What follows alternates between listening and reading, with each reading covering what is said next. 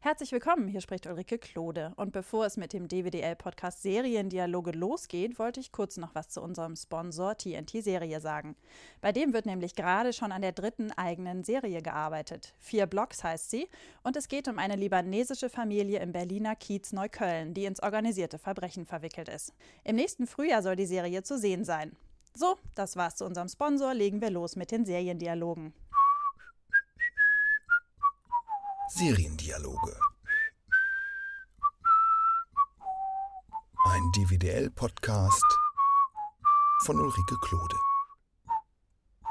Wie vergangene Woche angekündigt, steht auch dieses Mal eine besondere Frauenfigur im Mittelpunkt. Und nein, ich habe da nicht meine Finger im Spiel, nur ein sehr gutes Händchen bei der Auswahl meiner Gäste. Wir reden über The Good Wife. Ausgesucht vom ersten Medienwissenschaftler, den ich in den Seriendialogen begrüßen kann, Sebastian Armbrust. Hallo Sebastian, schön, dass du Zeit hast für eine kleine Serienplauderei. Ja, hallo Ulrike und äh, vielen Dank äh, für die Einladung. Sebastian Armbrust forscht an der Uni Hamburg zum Thema TV-Serien. Sein Spezialgebiet sind Narration und Dramaturgie von US-Serien. Sebastian, bevor wir uns gleich intensiv mit der Faszination von The Good Wife beschäftigen, kannst du für alle, die die Serie noch nicht kennen, kurz erklären, worum es geht? Ja, ähm, die Serie beginnt mit einer Pressekonferenz, auf der Peter Florrick, ein Staatsanwalt in Chicago und der Ehemann der Hauptfigur Alicia, seinen Rücktritt erklärt, nachdem er mit einem Prostitutions- und Korruptionsskandal ins öffentliche Rampenlicht geraten ist. Peter landet daraufhin erstmal in Untersuchungshaft und steht nun selbst im Fadenkreuz der Ermittlungen der Staatsanwaltschaft und das allein ergibt schon einen sehr spannenden, episodenübergreifenden Handlungsbogen. Im Mittelpunkt der Serie steht dann aber Alicia Florrick, die ihren Beruf als Anwältin wieder aufgreift, nachdem sie sich in den letzten 15 Jahren als gute Ehefrau, also das ist, ist die Anspielung des Titels, um den Haushalt und die Kindeserziehung gekümmert hat. Sie fängt jetzt also wieder als einfache Anwältin in einer großen Kanzlei an und hat da erstmal einen sehr schweren Stand, weil sie eine Frau ist und auch nicht mehr frisch von der Uni kommt und vor allem, weil erstmal alle Kollegen, Anwälte, Richter und so weiter sie nur als Verlängerung von ihrem Ehemann sehen und sie immer wieder auf ihren Ehemann angesprochen wird und nicht als eigenständige Person wahrgenommen wird. Wie man es von einer Anwaltsserie dann aber erwartet, äh, entpuppt sie sich im Laufe der Zeit dann doch als sehr scharfsinnige Anwältin, die erfolgreich ihre Fälle vertritt und sich so Respekt verschafft und dann auch ihre eigenständige Karriere macht. Was ist deiner Meinung nach der wichtigste Grund, warum man The Good Wife gucken sollte? Also für mich persönlich gibt es zwei Gründe. Das, das eine ist so die, die gesellschaftspolitische Haltung der Serie, also die Frauenrolle, die dargestellt wird und was damit in einem Gender-Diskurs verhandelt wird. Und das zweite ist für mich, der sich auch, der sich eben mit amerikanischen Fernsehserien beschäftigt und auch mit der Geschichte des amerikanischen Fernsehens. Ähm, ich finde es ganz wichtig, auf diese Serie aufmerksam zu machen, weil sie eben zeigt, dass im Network-Fernsehen eben auch noch sehr innovativ, sehr hochwertig, sehr anspruchsvoll erzählt werden kann, während sich die meisten Leute ja heute auf HBO, Netflix, AMC, also aufs Kabelfernsehen und auf Bezahldienste eingeschossen haben.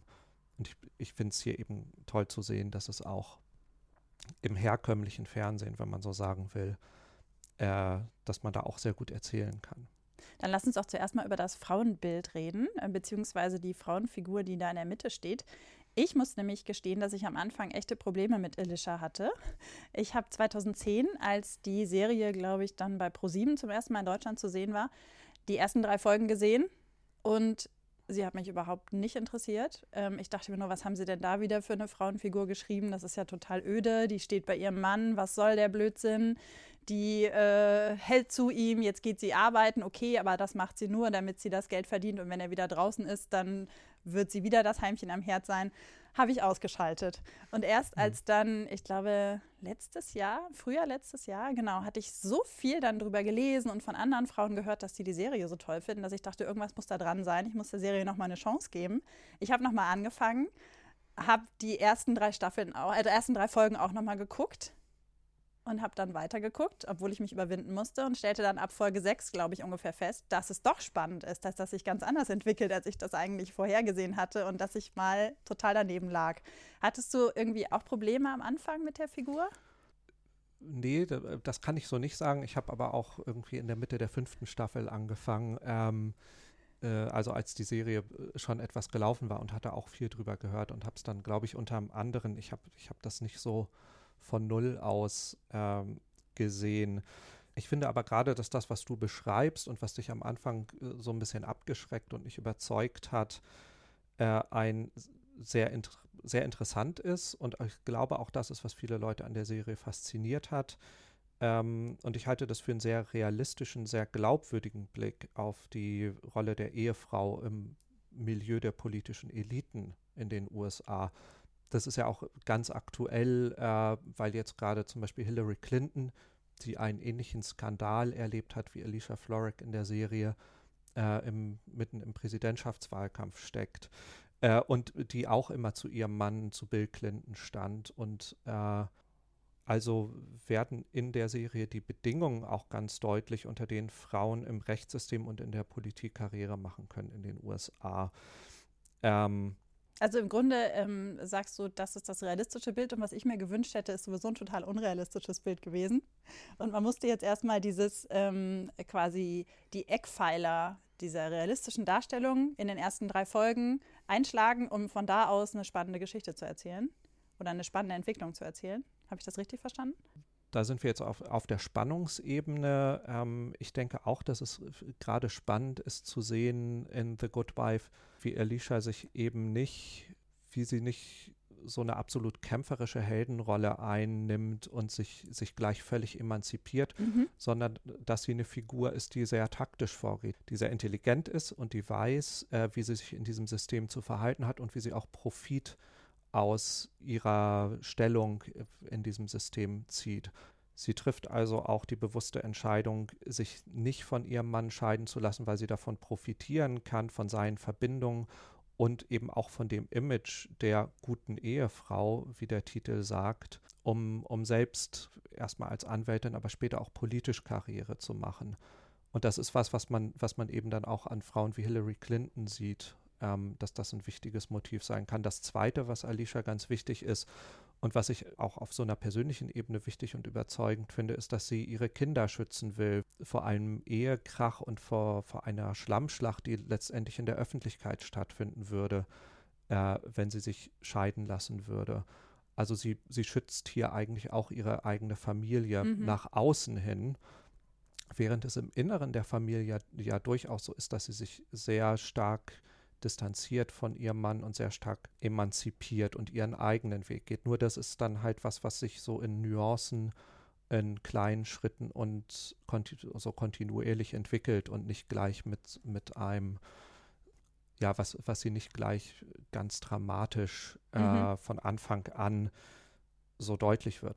Ja, auf der dramaturgischen Ebene ist es das aus meiner Sicht, was die Serie so interessant macht, weil die, weil die eben sich diese ganzen Spannungsfelder bewahrt und diese ganzen äh, feinen Abwägungen, die getroffen werden müssen, bewahrt. Und es, es bleibt immer so ein verwochenes, so eine verwochene, komplexe Gemengelage, äh, in der man beobachten kann, wie Leute agieren. Wenn, wenn sich Alicia nun gleich äh, nun gleich von allem losgesagt hätte und so einen ganz neuen Start gemacht hätte, dann wäre das eine ganz andere Serie geworden mhm. und vielleicht auch eine, die sich sehr viel schneller verbraucht, weil man dann gar nicht mehr weiß, was man erzählen soll. Das stimmt, dadurch, dass sich das immer nur so ganz langsam entwickelt hat. Wobei ich finde, dass äh, in den ersten drei Folgen wird es halt noch nicht so klar, aber dann später wird es ja sehr klar, das, was du eben beschreibst, dass es eben zwei Seiten dieses Bildes gibt. Auf der einen Seite eben die Außenwahrnehmung, wir sind noch ein glückliches Paar. Und auf der anderen Seite ist es ja doch sehr schnell, dass sie sich von ihrem Mann emanzipiert und auch sehr klar macht, das, mhm. was du da gemacht hast, das ist überhaupt nicht, äh, da kann ich nicht mit leben und da möchte ich auch nicht mit leben. Und deswegen stelle ich mich jetzt auf meine eigenen Beine. Und ich muss ja jetzt auch noch die Familie versorgen, was ich jetzt 15 Jahre lang nicht durfte. Ähm, und dann äh, bleibst du halt erstmal im Gefängnis sitzen. Das finde ich eigentlich auch ganz spannend. Ähm, so dass ich diese Geschichte von da ab dann auch äh, total faszinierend und, und äh, fest, also fesselnd fand und die auch verfolgen wollte, weil ich gucken wollte, okay, was macht sie denn jetzt? Wie entwickelt sich die Geschichte um den Mann weiter? Der ja auch immer wieder äh, von einem Skandal in den nächsten rutscht. Das ist ja auch interessant, dass es überhaupt nicht für ihn möglich ist, sich von diesen Skandalen zu lösen und sie auf der anderen Seite immer eine Karrierestufe nach der anderen weiter nach oben klettert. Und dann doch in relativ schneller Geschwindigkeit, obwohl du gerade sagtest, dass man halt Nuancen nur hat, aber ihre Karriere läuft ja doch ziemlich stark. Ja, also die Karriere geht, geht die entwickelt sich dann doch Hm. recht schnell. So äh, von Staffel zu Staffel geht es eigentlich immer einen Schritt weiter. Das ist ein zweiter Punkt, der die Serie sehr interessant macht, dass, dass es also immer auch neue Wendungen gibt, dass die Figuren neue Ziele bekommen.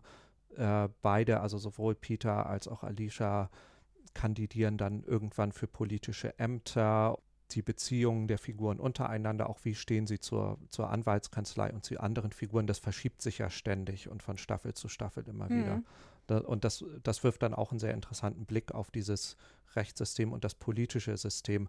Eine Sache, die man dazu vielleicht noch erklären muss, äh, ist, dass ja der, der Staatsanwalt, also die, die Rolle, die, die Peter, der Ehemann spielt, in den USA ein ziemlich politisches Amt ist, für das man kandidiert und für das man gewählt wird. Also es, es geht auch immer um viel Imagepflege und eben auch um, um Imagekampagnen in den Medien, ähm, die das Ganze überschatten und, und die da auf unterschiedlichen Ebenen auch dazwischen funken und die dann wieder äh, damit ausgehandelt werden müssen, dass man, dass Alicia jetzt auch Anwältin ist und, und äh, Klienten verteidigen muss und so weiter.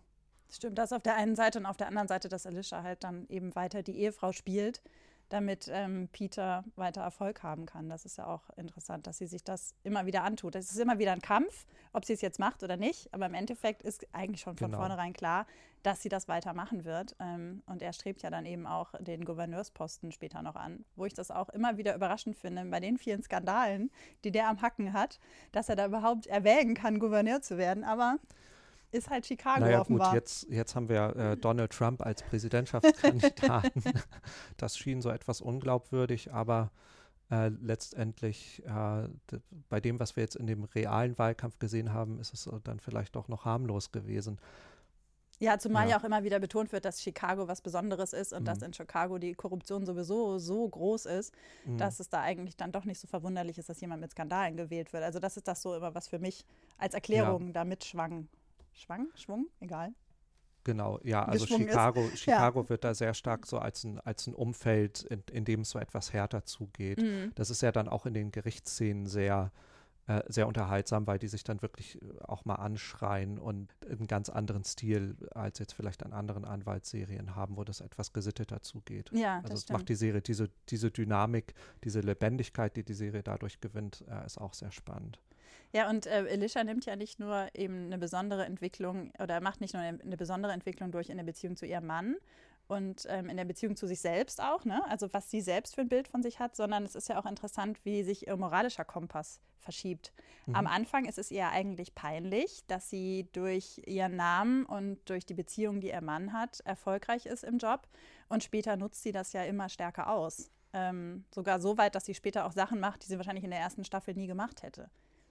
Genau, also man, man sieht wirklich, und das ist das, was ich anfangs meinte, warum ich die Serie so toll finde, wie man eben, ja, wie man eben sieht, wie, wie eine Figur, die, die vielleicht Ideale hat und so unsere, unsere idealen Vorstellungen, die wir auch als Zuschauer haben, wie sich so, so eine heldenhafte Anwältin äh, äh, verhalten sollte, die Integrität ausstrahlen sollte, prinzipientreu sein sollte. Ähm, dass dann halt in der Begegnung mit dem System, in dem es halt auf ganz viele Kontakte und letztendlich auch auf unehrliche Winkelzüge und ganz viel Taktieren ankommt, dass sie letztendlich doch gezwungen ist, um da Erfolg zu haben und sich da bewähren, äh, auch die, die Mittel, die sie hat, auszunutzen. Gerade das macht die Serie dann so interessant, weil, weil es immer so um, um Graustufen geht. Es ist immer so eine Gratwanderung, eine moralische, äh, auf der Alicia auch mal unmoralisch handelt.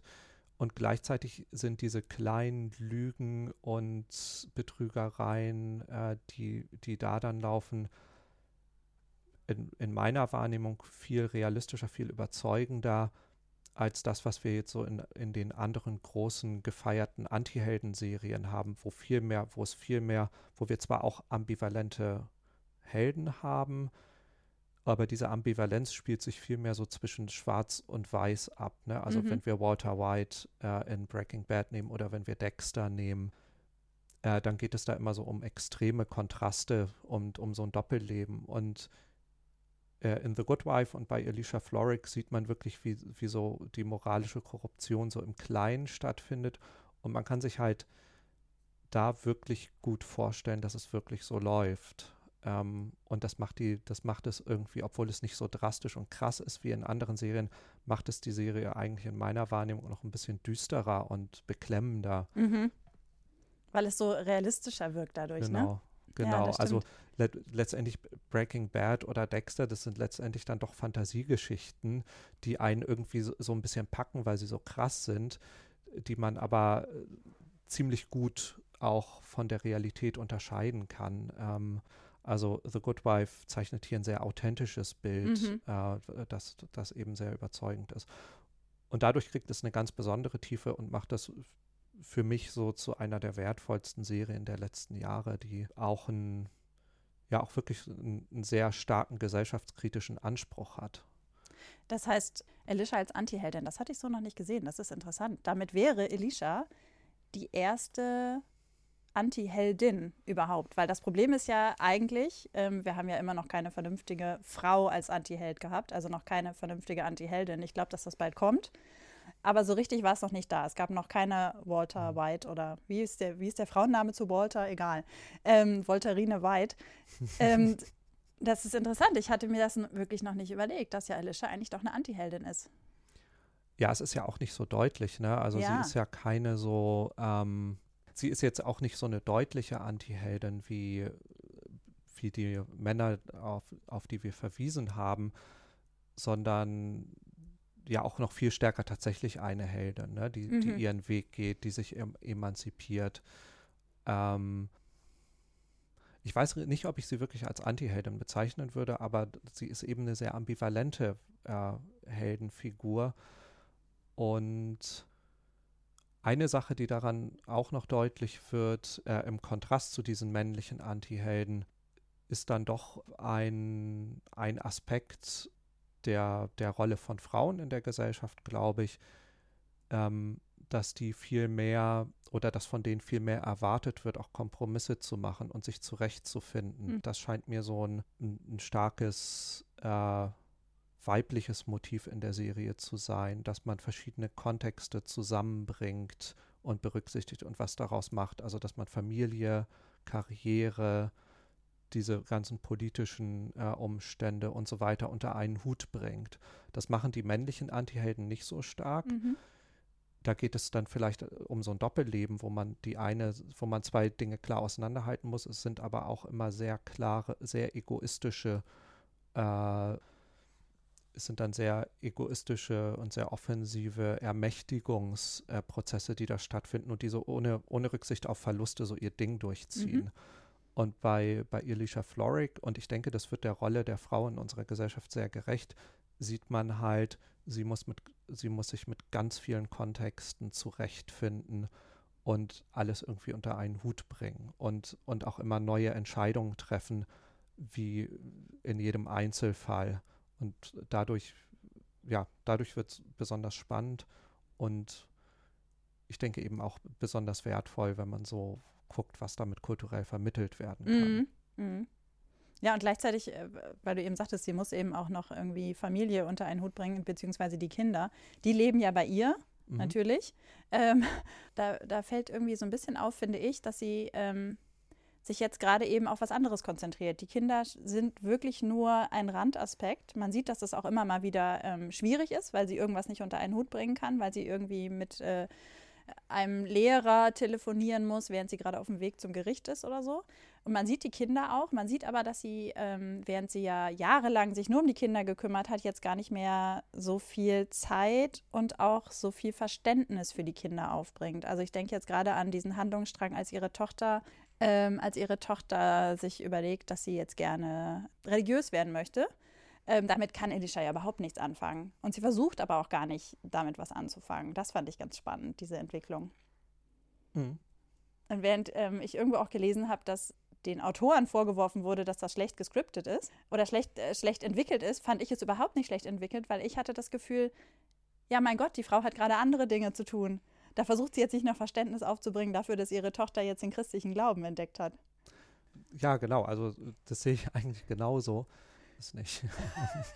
ähm, Lassen wir das mal so stehen, ist ja auch schön. Was ich auch spannend finde, das hast du eben ja auch schon angesprochen, als ich dich gefragt habe, ähm, was für dich der Grund ist, warum man The Good Wife gucken sollte. Ähm, dass du eben eine Network-Serie ausgesucht hast. Mhm. Ja, es gibt so viele anspruchsvolle Serien derzeit. Die Kabelanbieter und die Streaming-Dienste, die überbieten sich gerade in äh, High-Quality-Serien mit unglaublichem Budget. Und du suchst dir eine stinknormale Network-Serie aus, die ja auch noch die Last hat, dass sie so große Staffeln hat, also 22er, 23er Folgen in einer Staffel. Und da ist es ja auch gar nicht so einfach, dann mal äh, eine Geschichte zu erzählen, wo man auch am Stück dranbleiben möchte. Mhm. Das finde ich überraschend. The Good Wife ist für mich äh, eine Serie, die ich am Stück gucken kann. Mhm. Also wirklich mehrere Folgen nacheinander, obwohl sie fürs Wöchentliche programmiert ist dieser langfristige Handlungsbogen, das sind ja erstmal die Korruptionsvorwürfe gegen Peter Florrick und äh, es gibt aber auch immer wieder neue Handlungsbögen, die so langfristig stattfinden und ähm, teilweise auch die Kanzlei bedrohen, in der Alicia arbeitet, weil dann auch Partner der Kanzlei unter Korruptionsverdacht geraten oder weil man sich in irgendwelche Machenschaften einer, einer Unterweltgröße verwickelt wird, den, den man als Klienten hat. Ähm, also diese, diese übergreifenden Handlungsbögen sind eben ungewöhnlich spannend und intensiv, glaube ich, erzählt in dieser Serie für eine Network-Serie. Gleichzeitig finde ich, dass diese fallbasierte Struktur am Anfang auch noch sehr gut funktioniert. Also es gibt immer einen Fall der Woche, der auch an sich sehr interessant mhm. ist und der auch nicht, wie das in anderen Procedurals oft ist, so völlig vorhersehbar abläuft. Das hat, glaube ich, ein bisschen was damit zu tun, dass die Serie halt ähm, durch, durch dieses sehr große Figurenensemble und durch diese ganzen verschiedenen äh, Probleme, die da behandelt werden, äh, auch sehr komplex ist und das in einem unheimlich hohen Tempo erzählt. Und man springt eigentlich immer so zwischen verschiedenen ähm, Problemstellungen hin und her und äh, muss, muss sich ganz schön anstrengen, dran zu bleiben mit der Aufmerksamkeit. Ähm, und eigentlich macht die Serie mit dieser Vermischung aus Fall der Woche und so längeren Handlungsbögen, was, was ich schon, was schon in den 80er Jahren ins Network TV eingeführt wurde und sich inzwischen etabliert hat. Aber sie macht das besonders gut und sie macht es auch wirklich so, dass es durch die ganze Staffel hindurch, also über, über die 22 Folgen oder so spannend bleibt. Das schaffen eigentlich die wenigsten Network-Serien. Aber wie machen Sie das denn? Was machen Sie denn dann genau anders? Ja, ich habe da jetzt noch keine fertige Analyse drauf. Mhm. Ich habe aber den Eindruck, dass die Serie einfach unheimlich dicht gepackt ist, dass die sich einfach immer was Neues einfallen lassen, dass eigentlich fast jeder Fall sehr interessant ist, dass diese, ähm, diese längeren Handlungsbögen ähm, sehr spannend bleiben, weil das auch immer neue Probleme sind. Ähm, es gibt nicht so das, äh, den, den einen großen Fall, der jetzt über sieben Staffeln im Hintergrund abläuft, sondern ähm, es gibt da immer wieder neue Entwicklungen. Die Beziehungen zwischen den Figuren verschieben sich, weil vielleicht manche, äh, manche der Anwälte dann eine neue Firma gründen wollen. Ähm, weil sich durch, durch die politischen Kampagnen, die verschiedene Leute auch führen, also, also die Diane, die ähm, die eine Partnerin der Kanzlei äh, überlegt ja auch mal oder bekommt auch zwischendurch mal ein Richteramt mhm. angeboten mhm. zum Beispiel. Also es, es ist immer an allen möglichen Fronten ganz viel los und dadurch äh, ist, bleibt die Serie sehr dicht gepackt und das sind alles relativ komplexe Sachverhalte, die da aufgemacht werden. Also es, es, es geht bei jedem dieser Handlungsbögen irgendwie um Politik. Es geht auch darum, dass man diese politischen Prozesse mit seinem Privatleben unter einen Hut kriegt. Es gibt natürlich dann auch Liebesbeziehungen mhm. unter Figuren, die das Ganze sehr kompliziert machen. Im Grunde macht die Serie da das, was, was andere Serien auch schon gemacht haben, aber das unheimlich dicht und auch auf auch handwerklich auf einem unheimlich hohen Niveau. Das gilt für mich sowohl für die Drehbücher, die, die immer dicht, schnell, spannend geschrieben sind, als auch schauspielerisch also mir fallen, mir fallen jetzt keine Figuren ein, die mich schauspielerisch nicht überzeugt hätten, ja, wo man, wo man irgendwie den Schritt zurück macht und sieht, das sind Schauspieler. Ähm, sondern man, man wird da eigentlich immer mitgezogen, weil die Serie auch großartig gespielt ist und also ein riesiges Ensemble an sehr guten Darstellern hat. Ja, selbst die Nebenrollen sind ja teilweise mit fantastischen Theaterschauspielern besetzt. Ähm, die, das habe ich neulich mal irgendwo gelesen, äh, die die Chance, dass die Serie, glaube ich, in New York produziert wird, ne, genutzt haben, dass sie eben halt auch mal kurz ins Fernsehen gehen.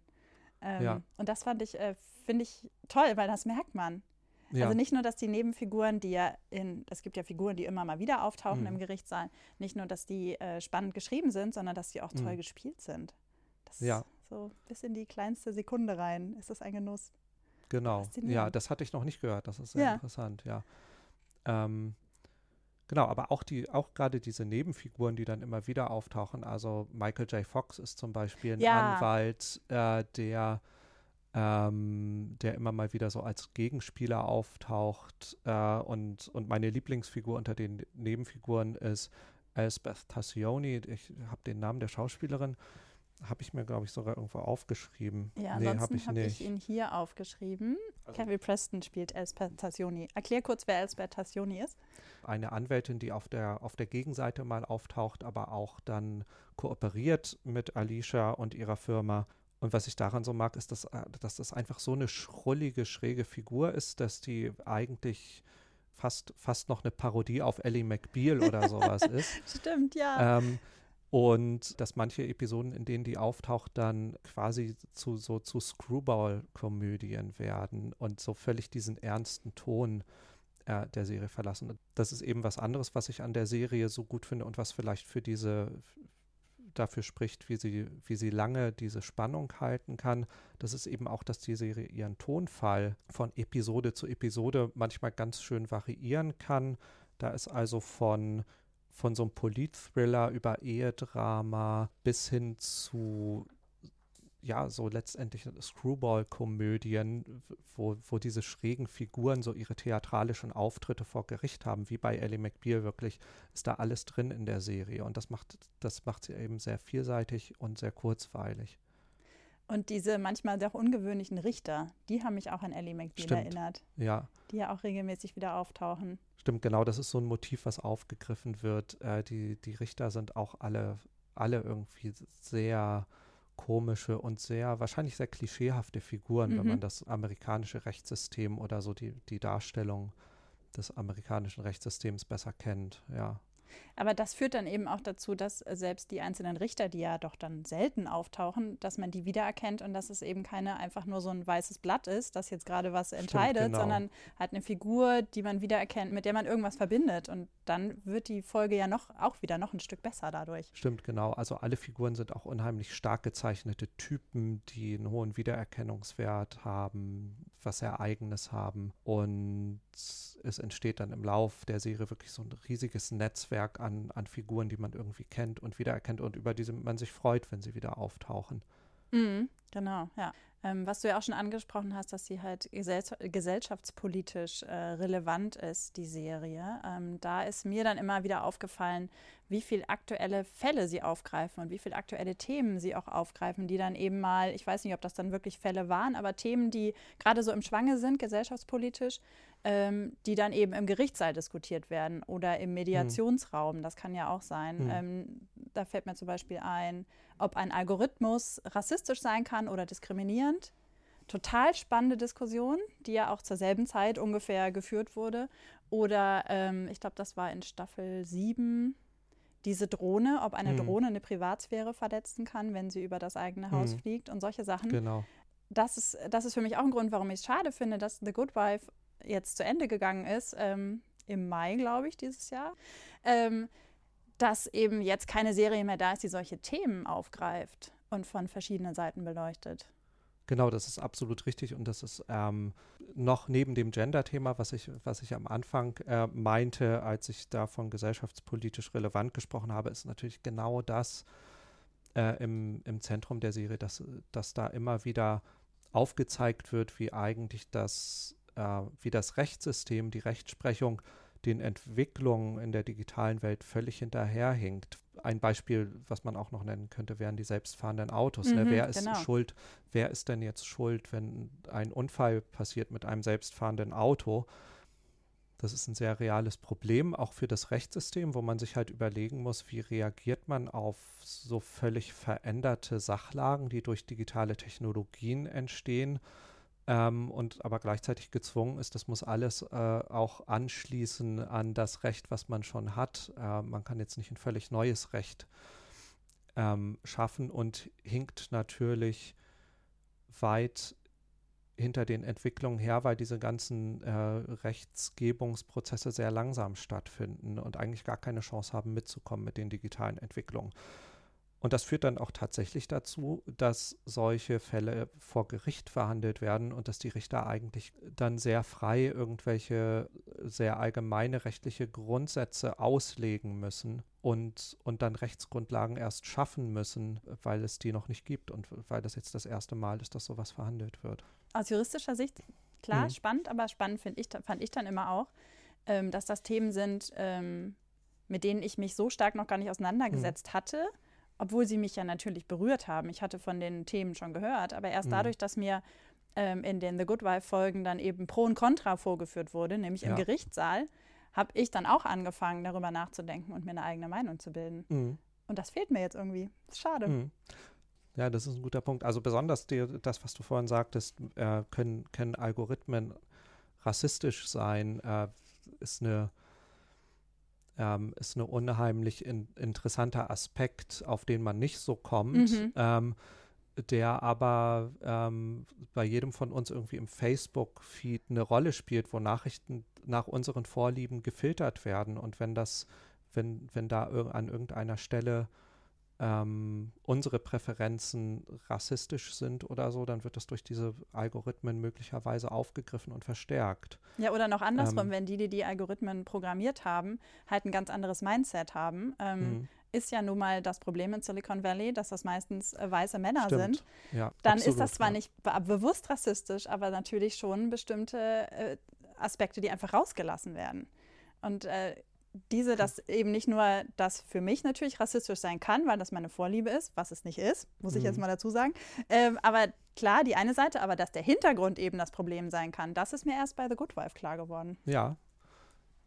Ah, ach, ja, genau, das ist, das ist sehr wichtig und da schließt die Serie dann sehr passend eigentlich so an, an Gender-Debatten an oder, oder Rassismus-Debatten äh, an die, die sonst in der Kultur und in der Medienwissenschaft geführt werden. Also mhm. Also da, da, merkt man wirklich, wie aktuell sie ist und wie sie diese, äh, diese Probleme, über die man da redet, verdeutlicht. Und eben gerade, dass es, dass es bei der Frage nach Rassismus nicht darum geht, ob jetzt jemand rausgeht und äh, Flüchtlinge verprügelt, sondern dass das, dass das eine ganz unauffällige, aber systemische Form der Diskriminierung sein mhm. kann, die einem gar nicht bewusst wird in seinem normalen Umfeld, äh, die, die aber gesamtgesellschaftlich, weil, weil alle bestimmte Dinge für selbstverständlich halten und weil man bestimmte Grundsätze nicht hinterfragt, die sich dann aber so weitertragen und durchsetzen.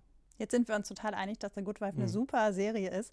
Ähm, hatte sie denn deiner Meinung nach auch Schwächen? Es gibt ja Leute, die die sechste Staffel nicht so gut fanden ich fand die sechste Staffel super. Mhm. Ähm, ich glaube, alle sind sich einig, dass die fünfte Staffel besonders gut ja, war, weil, war weil, weil sich da viel zuspitzt, äh, weil auch die persönlichen Schicksale da ganz intensiv werden.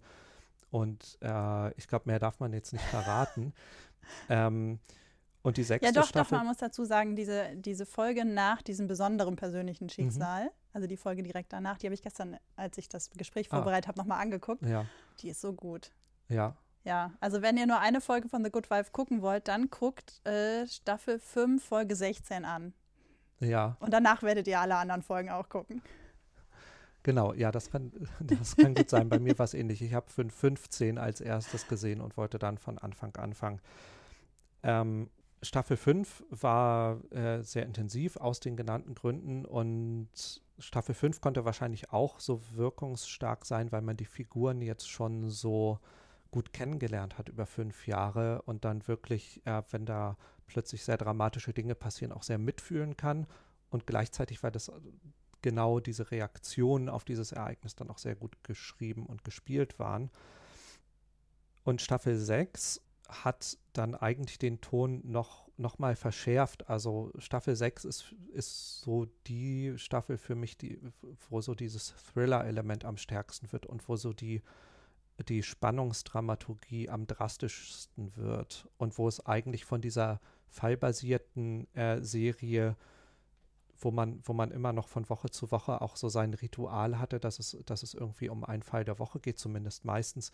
Das hat sich in der sechsten Staffel dann teilweise völlig aufgelöst, weil es so diesen, diesen großen Fall gibt, in den irgendwie alle verwickelt sind und ähm, es wird, es wird halt plötzlich, ja, weil man sich so in Unterweltmachenschaften verwickelt äh, und da, da dann auch mal Zeugen umgebracht werden mhm. und solche Dinge passieren ähm, ist das plötzlich ein, ein, ganz packender Thriller, diese Staffel. Ich kann mir vorstellen, dass das für viele Leute zu viel war. Also so, das ist so ein bisschen over the top. Ne? Also vielleicht hat die Serie da übertrieben. Ich fand das da einfach unheimlich packend und spannend äh, und mir hat das sehr viel Spaß gemacht, das zu sehen. Also da war ich dann wirklich atemlos äh, dran. Ähm, Staffel 7, da hatte ich dann den Eindruck, in dem Moment, als bekannt gegeben wurde, dass das die letzte mhm. Staffel sein wird, das war ja zu Beginn der Staffel noch nicht mhm. bekannt, sondern ich glaube, das war, war erst bei Folge 10 oder so, ich bin mir jetzt mhm. gerade nicht ganz ja, sicher. Ja, das kann gut sein. Mhm. Genau, beim Super Bowl. Beim Super Bowl in der Werbepause, ganz spektakulär, äh, wurde ja. ein Werbespot eingeblendet, wo klar war, okay, das ist jetzt die letzte, mhm. letzte Staffel The Good Wife. Von dem Moment an hatte ich das Gefühl, dass die Serie sich nochmal verändert hat. Dass ich jetzt als Zuschauerin, nicht nur ich als Zuschauerin den Eindruck habe, jetzt ist Ende, jetzt müssen wir nochmal hier was Besonderes hervorholen, sondern dass die äh, Showrunner zu dem Zeitpunkt sich mhm. wieder ein bisschen anders, irgendwie anders, also nicht mhm. gesammelt, aber irgendwie mhm. sich nochmal ein anderes Ziel gesetzt mhm. haben. So als wüssten sie jetzt, okay, jetzt ist es endlich soweit. Jetzt können wir nochmal äh, richtig Gas geben und ähm, ein Ende für Alicia finden. Ja. Hattest du auch den Eindruck? Ich hatte schon äh, zu Beginn der siebten Staffel den Eindruck, dass das jetzt wieder ein ganz anderer Ton ist. Also wir sind aus diesem hochdramatischen und vielleicht auch etwas zu intensiven Finale der sechsten Staffel ist man dann irgendwie, geht es, geht es fast wieder an den Anfang zurück. Und also die, die Serie ist da ja schon, ohne jetzt so inhaltlich zu viel zu verraten, ähm, da ist die Serie ja schon so auf eine sehr viel einfachere Situation wieder zurückgegangen und hat, hat wieder von unten und so mit, mit ganz kleinen, bodenständigen Fällen sich, sich quasi fast so einen Neustart beschrieben.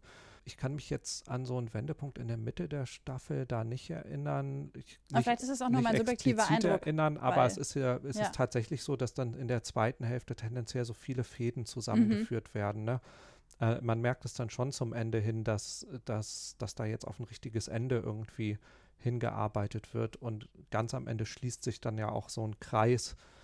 Ich weiß nicht, darf ich das sagen? Nein, lieber nicht, glaube ich. Lassen wir lieber weg, ja. welcher Kreis das genau ist. Äh, also so viel werde ich hoffentlich sagen dürfen, weil sich da wirklich ein Kreis schließt, ähm, der auf, auf eine Art und Weise an den Anfang anknüpft und auch klar macht, wie sich Alicia über diese sieben Jahre weiterentwickelt hat.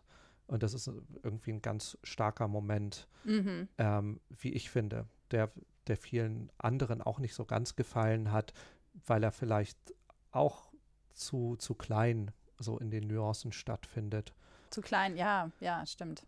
Es ist eine große ja, ich, Geste ich weiß, am Ende, ja. aber es ist nicht, es ist nicht so, dass, dass, ich, dass da die ganze Welt der Serie nochmal umgebaut wird oder so etwas, sondern es bleibt auch alles in so einem Schwebezustand. Genau, es ist, es ist kein Abschluss, sagen wir es so. Es ist ein, es ist ein sehr offenes Ende, genau. was aber eben trotzdem eine, einen Aspekt sehr deutlich macht, äh, was Alishas Weg, Entwicklungsweg angeht. Genau, aber das ist ja, ich finde das ja eigentlich auch viel schöner, wenn ein Ende offen ist. Finde ich hm. viel besser, als wenn jetzt alles hm. beendet ist. Das wäre auch unlogisch. Es sind das, nur ja. sieben Jahre ihres Lebens, die wir verfolgt ja. haben. Warum soll das Leben danach nicht ja. weitergehen? Ne? Also und es passt auch irgendwie zu Serien. Also Serien sind immer auf so eine Endlosigkeit angelegt. Serien leben immer von diesen Schwebezuständen, eben davon, dass die Sachen immer in Bewegung sind. Und oft wirkt es auch nicht so überzeugend, wenn man am Ende so, also es gibt ja viele Serienenden, die dann auch sehr unbeliebt sind bei den Fans, weil es dann irgendwie nicht überzeugend ist, dann eine definitive Antwort am Ende zu geben auf das große Rätsel, zum Beispiel in Lost mhm. oder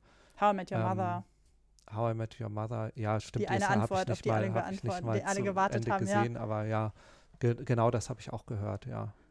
Schwierig. Aber Ja. ich finde auch, dass sie das äh, hier echt gut gelöst haben. Ähm, die Mhm. Showrunner haben ja auch später nochmal Stellung genommen, weil Mhm. es ja dann auch so heiß diskutiert wurde, ob äh, diesen, dieser Kreis, der da geschlossen wurde, ob das so nötig war oder nicht. Ähm, fand ich auch interessant, dass sich Showrunner damit auseinandersetzen derzeit, äh, wie ein Ende angekommen ist und da nochmal Stellung nehmen und das Ende nochmal erklären. Zehn Tage nachdem die letzte Folge im Fernsehen lief, hat CBS ja auch bekannt gegeben, dass es einen Spin-off geben wird. Im Februar soll es schon losgehen. Sie haben jetzt gerade mal von Mai bis Februar gehabt, diese neue Serie zu produzieren. Gut, geht Mhm. gerade alles ziemlich schnell in den USA. Beim Spin-off ist ja immer das Problem, dass man sich irgendwie freut, das wiederzusehen, aber dann doch immer skeptisch ist. Ich zumindest bin immer skeptisch. Was überwiegt bei dir? Vorfreude oder Skepsis? Ja, das, äh, das weiß ich gar nicht. Also ich bin schon recht skeptisch. Ähm, ich glaube, bei mir ist es ein bisschen so, dass ich jetzt, dass ich jetzt den, den Eindruck des letzten Spin-offs, äh, was irgendwie spannend war und was ich verfolgt habe, also das, das war von Breaking Bad zu Better Call Saul, im Kopf habe und irgendwie so das Gefühl habe, wenn, wenn jetzt ein Spin-off kommt, dann wird das, dann, dann fährt das noch, dann fährt das noch irgendwie zurück und wird noch Kammerspielartiger, noch Mhm. kleiner. Ne? Also es ist ja in Better Call Saul ist es ja jetzt sehr fokussiert wirklich auf, auf die Entwicklung dieser einen Figur und es ist sehr langsam erzählt. Davor hätte ich so ein bisschen Angst im Fall von The Good Wife, weil, wie ich ja vorhin erzählt habe, die Serie durch diese, auch durch ihr Erzähltempo, dadurch, dass die so vollgepackt ist, durch dieses riesige Ensemble an interessanten Figuren, gerade dadurch ist die Serie so spannend. Und das ist, das ist zum Beispiel auch etwas, was, was so ein bisschen vom Kontext des Werbefernsehens abhängt, also des klassischen Network-Fernsehens, wo man so eine Aktstruktur hat, weil man irgendwie vier Werbeunterbrechungen einbauen muss. Die werden von den US-Drehbuchautoren mit reingeschrieben in Mhm. die Serie. Äh, und man sagt dann, wir haben eben so eine Struktur von vier Akten, die jeweils mit einem Höhepunkt enden sollen. Daraus ergibt sich also so ein ganz hohes Erzähltempo. Und da fragt man sich jetzt, wie das ist, wenn die, ähm, ich, ich glaube, das Spin-off soll jetzt dann bei CBS All Access laufen Genau, oder so, was die so erste Folge soll bei CBS ist. laufen, Mhm. in der Hoffnung, dass sie dann viele Zuschauer gewinnen, die dann zu CBS All Access mit der zweiten Mhm. Folge dann wechseln. Genau, und da, also da gibt es einfach viele Fragezeichen, wie sich der Ton, den man aus The Good Wife kennt, verändert. Wenn jetzt andere Figuren im Mittelpunkt stehen, nämlich Diane und Luca Quinn, die eben in der siebten Staffel Ja. erst dazu kamen und die man deshalb noch gar nicht so kennt. Eigentlich aber eine sehr interessante Figur. Ich kann mir noch nicht so richtig vorstellen, äh, wo es hingeht und äh, bin deshalb gespannt drauf und mache mir jetzt aber nicht so die ganz großen Hoffnungen. Also ähnlich Ähm, geht es mir auch, ja. ja. Weil ich habe auch schon zu viele Spin-offs erlebt, die dann total daneben gegangen sind. Ähm, und eigentlich gibt es nur ein Beispiel in meinen Augen, wo es wirklich funktioniert hat, das, was du eben angesprochen hast. Alles andere war immer nur so halbherzig oder Mhm. hat nicht funktioniert. Aber ich finde halt, ich finde es toll, ähm, mehr von der Figur, Figur Diane zu sehen, weil das ist wirklich Das neben. Alicia meine Lieblingsfigur. Und ähm, Christine Baranski ist auch einfach eine großartige Schauspielerin. Also das ist wirklich ein, ein Punkt, auf den man sehr gespannt sein kann, weil man ja auch so das Gefühl hatte, dass das mit der Figur Diane noch ganz viel gehen könnte, was, was irgendwie nicht gemacht werden konnte in The Good Wife, weil man halt auf eine andere Hauptfigur fokussiert war. Mhm. Ne? Und weil man irgendwie diese, diese Welt auch äh, so bewahren wollte. Ähm, Wäre natürlich auch interessant zu sehen, ob, ob sie jetzt nochmal politische Ambitionen entwickelt. Und ähm, ich würde mich freuen, wenn die Serie das schafft, auch so diese große politische Bühne so ein bisschen beizubehalten und weiter, das haben wir eben angesprochen, ähm, und weiter an auch wirklich die unsere Mediengesellschaft und unsere digitale Gesellschaft beobachtet Mhm. und diese Fragen weiter behandelt, wie man jetzt mit bestimmten neuen Entwicklungen umgeht. Ja, gut, bei der Figur Diane ist das sehr, äh, sehr naheliegend, das auch zu machen. Ne? Ja. Also, ähm, Ja. weil sie ja eben auch noch eine viel politischere Figur ist, als eigentlich Alicia, Genau, oder also eigene politische Überzeugungen hat, ähm, die sehr stark sind. Sie ist wirklich eine, eine ganz überzeugte Feministin und Demokratin. Eigentlich muss, eigentlich muss, muss die Pilotfolge fast, äh, jetzt wo wir drüber reden, fast mit einer, fast auch eine Reaktion auf den Ausgang der Präsidentschaftswahl dann drin haben, weil Stimmt. Hillary Clinton ein ganz großes Vorbild äh, für Diane ist, wo sogar auch ein Foto auf dem Schreibtisch steht oder so oder irgendwo im Büro. Ja, es stimmt, Ähm, jetzt wo du sagst. Ah. Und ich glaube, ich hätte mir sogar fast manchmal gewünscht, dass, dass Diane eben selbst äh, auf der ganz großen politischen Bühne äh, kandidiert. Äh, und so gesehen könnte, könnte so dieses Spin-off no, auch noch sehr interessante mhm. Wendungen nehmen. Ja, also wir gucken einfach mal im Februar, wie sich so entwickelt. Kommen wir zu den Serientipps. Das war jetzt ziemlich viel zu The Good Wife und auch ziemlich viel zum Nachdenken. Jetzt kommen noch drei weitere Serien, die wir kurz ansprechen werden. Ähm, Sebastian, welche Serien kannst du empfehlen, die etwas mit The Good Wife zu tun haben? Ja, also der erste Serientipp liegt vielleicht nicht so nah, ist etwas überraschend. Das wäre Emergency Room. Also oh, der diese, liegt total nahe, finde ich. Aber erzähl weiter. Diese, Schön. Also eine, eine Krankenhausserie aus den 90ern, die man vielleicht schon abgehakt hat von, als irgend so eine Krankenhausserie. Das war aber tatsächlich eine Serie, die das Genre der Krankenhausserie auch auf neues Niveau gebracht hat in der amerikanischen Fernsehgeschichte. Unter anderem, weil es, weil sie sich eben auch bemüht hat, sehr realistisch äh, äh, und sehr auf, dem, auf, auf so einem hohen Reflexionsniveau den Alltag im, im Krankenhaus äh, darzustellen und vor allem auszuhandeln, was es bedeutet, es ein Arzt zu sein in einem Krankenhaus. Ähm, Emergency Room wurde von Steven Spielberg und Michael Crichton entwickelt. Michael Crichton ist selber ausgebildeter Arzt, wusste also sehr genau, worüber er schreibt. Und es ist der Autor von Jurassic Park, äh, daher kennt man ihn vielleicht. Ähm, Emergency Room ist auch die Serie, äh, in der George Clooney als Kinderarzt aufgetreten und bekannt geworden ist. Und in der Rolle einer jungen Krankenschwester ist Juliana Margulies aufgetreten, die Darstellerin von Alicia Florrick aus The Good Wife. Das Siehst du, und das war nämlich das, das ist die Verbindung. Genau, das dachte ich mir. Ja. Aber die andere Verbindung davor ist ja viel spannender. Nämlich, dass du gesagt hast, dass es eben eine, ähm, eine Krankenhausserie, die das Erzählen über das hm. Krankenhaus auf ein neues Niveau gehoben hat ja. und deswegen dramaturgisch total wichtig ist. Das ist ja die spannendere Verbindung. Super. Genau, also das ist beides sehr spannend. Ich finde, ja. es ist ja auch wirklich immer sehr spannend zu sehen, wo, zu sehen, wo, wo diese Darsteller herkommen, die man gar nicht kennt. Äh, es müssen ja nicht immer nur so die intellektuellen äh, Verbindungen sein, die man da zieht. Ähm, der zweite Serientipp ist aber dann doch auf dieser äh, intellektuelleren Ebene angesiedelt The Wire. Mhm. Das ist für mich die, die beste Fernsehserie überhaupt und auch die wichtigste Fernsehserie überhaupt, weil da ähm, der, weil da wirklich ein, ein gesellschaftskritischer Blick auf amerikanische Großstädte und amerikanische Institutionen und ihre ganzen Probleme äh, geworfen wird, der so deutlich und in, in, dieser Ausführlichkeit und Authentizität auch eigentlich nirgends sonst meines Wissens vorkommt. Das ist also eine, die Serie ist so ein bisschen anstrengender zu gucken. Es ist eine HBO-Serie. Ähm, es spielt auch viel so im afroamerikanischen Milieu, so in den Ghettos, Slums äh, in Baltimore. Ähm, man sollte sie wahrscheinlich mit, mit Untertiteln gucken. Mm, also ich, habe selbst besser. von vielen Amerikanern gehört, dass sie die mit Untertiteln gucken, weil dann eben das, was unter den, unter den schwarzen Figuren gesprochen wird, wirklich halt äh, sehr schwer zu verstehen ist. Ich finde ähm, auch das, was unter den Polizisten gesprochen wird, schwer zu verstehen, weil die ständig irgendwelche ja. Ab Abkürzungen und, und Spezialausdrücke genau, benutzen. Genau. Ich war auch sehr froh, mit Untertiteln genau. zu gucken, ja. Und ähnlich wie The Good Wife beobachtet sie eben auch das Rechtssystem, weil es geht um, um eine sehr große, verworrene, komplexe Ermittlung, zumindest in der ersten Staffel, äh, gegen, gegen so einen Drogenclan. Äh, es geht ganz viel auch so um rechtliche Fragen. Äh, was für Beweise muss man erstmal sammeln, um die abhören zu dürfen? Also dieses Thema des Abhörens, über das wir, glaube ich, in The Good Wife jetzt gar nicht gesprochen Stimmt. haben. Ach, also es ist ja auch noch so, dass in das The Good Wife, ja. dass in The Good Wife die Peter Florrick und andere Figuren dauernd noch von der NSA abgehört werden und dann auch so Fragen entstehen, was wie, darf man jetzt solche Informationen ähm, vor Gericht verwenden oder wie, wie kann das in Gerichtsprozesse reinspielen, wenn da jemand unter, unter geheimdienstlicher Überwachung steht und so weiter.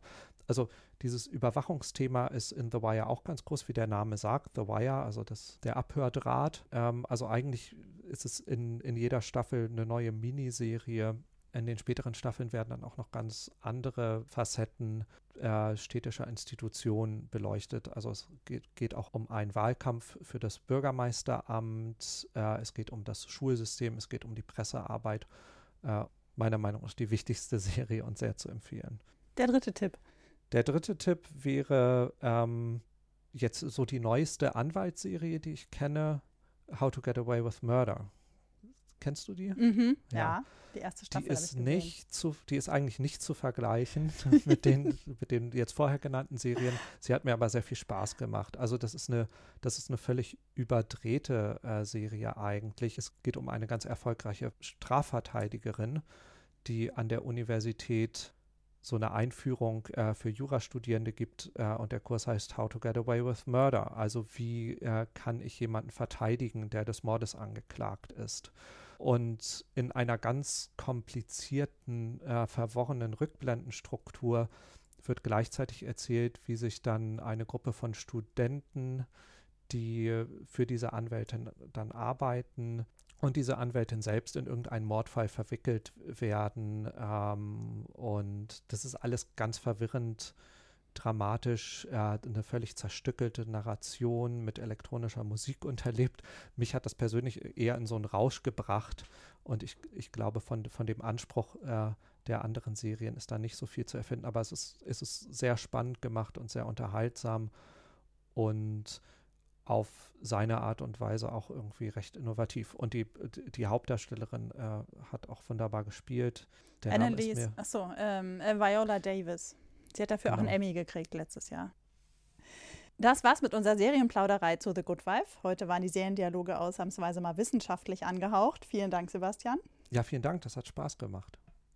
Wie immer werde ich natürlich weitere Informationen zu den Dingen, die wir hier besprochen haben und natürlich noch die Infos zu den Serien, die Sebastian empfohlen hat, auf die Podcast-Seite stellen.